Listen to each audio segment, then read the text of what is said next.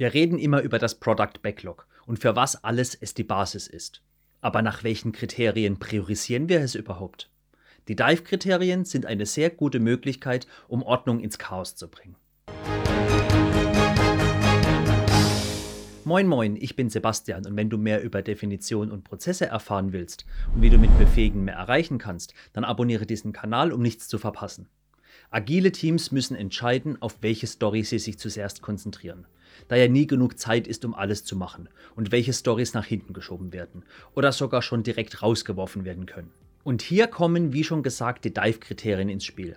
Sie sind ein gutes Hilfsmittel, um das Backlog zu priorisieren und fordern uns neben dem Ziel, eine lineare Ordnung in die lange Liste der Product Backlog Einträge zu bekommen, auch heraus, und sehr wichtige und grundsätzliche Gedanken über jede Story, jedes Epic und Feature zu machen.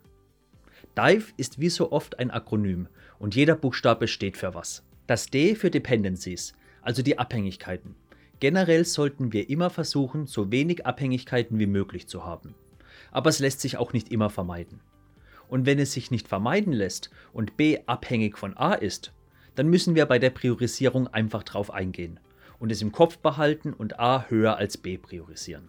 Bei dem I sind wir bei Insure Against Risks, also gegen Risiken absichern. Hierzu zählen technische, wirtschaftliche sowie auch unternehmische Risiken. Also wie hoch ist das Risiko, dass es überhaupt erfolgreich wird? Und abhängig davon wandert es auch höher oder tiefer im Backlog. Bei den unternehmerischen Risiken wird es noch spannender.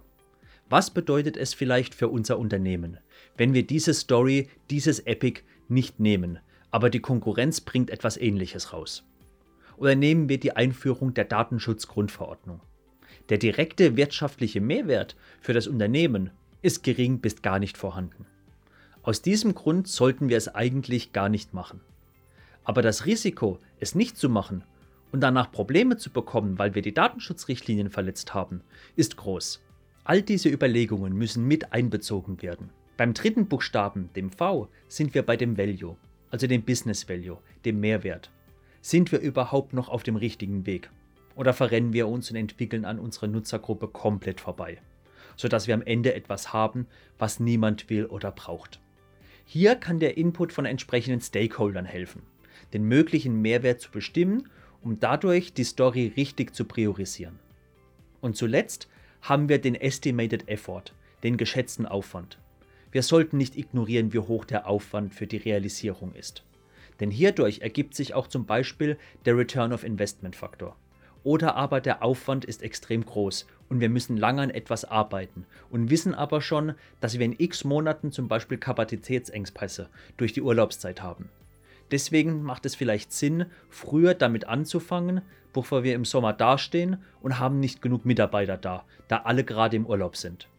Eine gute Methode zum Schätzen des Aufwands sind übrigens Storypoints. Schau dir unbedingt mal mein Video dazu an. Und schon haben wir unsere vier Faktoren für eine erfolgreiche Backlog-Priorisierung. Das Gute hieran ist auch, dass wir dadurch herausgefordert werden, über Themen nachzudenken und nachzufragen. Wir müssen einfach Fragen stellen. Und als Tipp kann ich dir nur empfehlen, auch aufzupassen, was man vergleicht.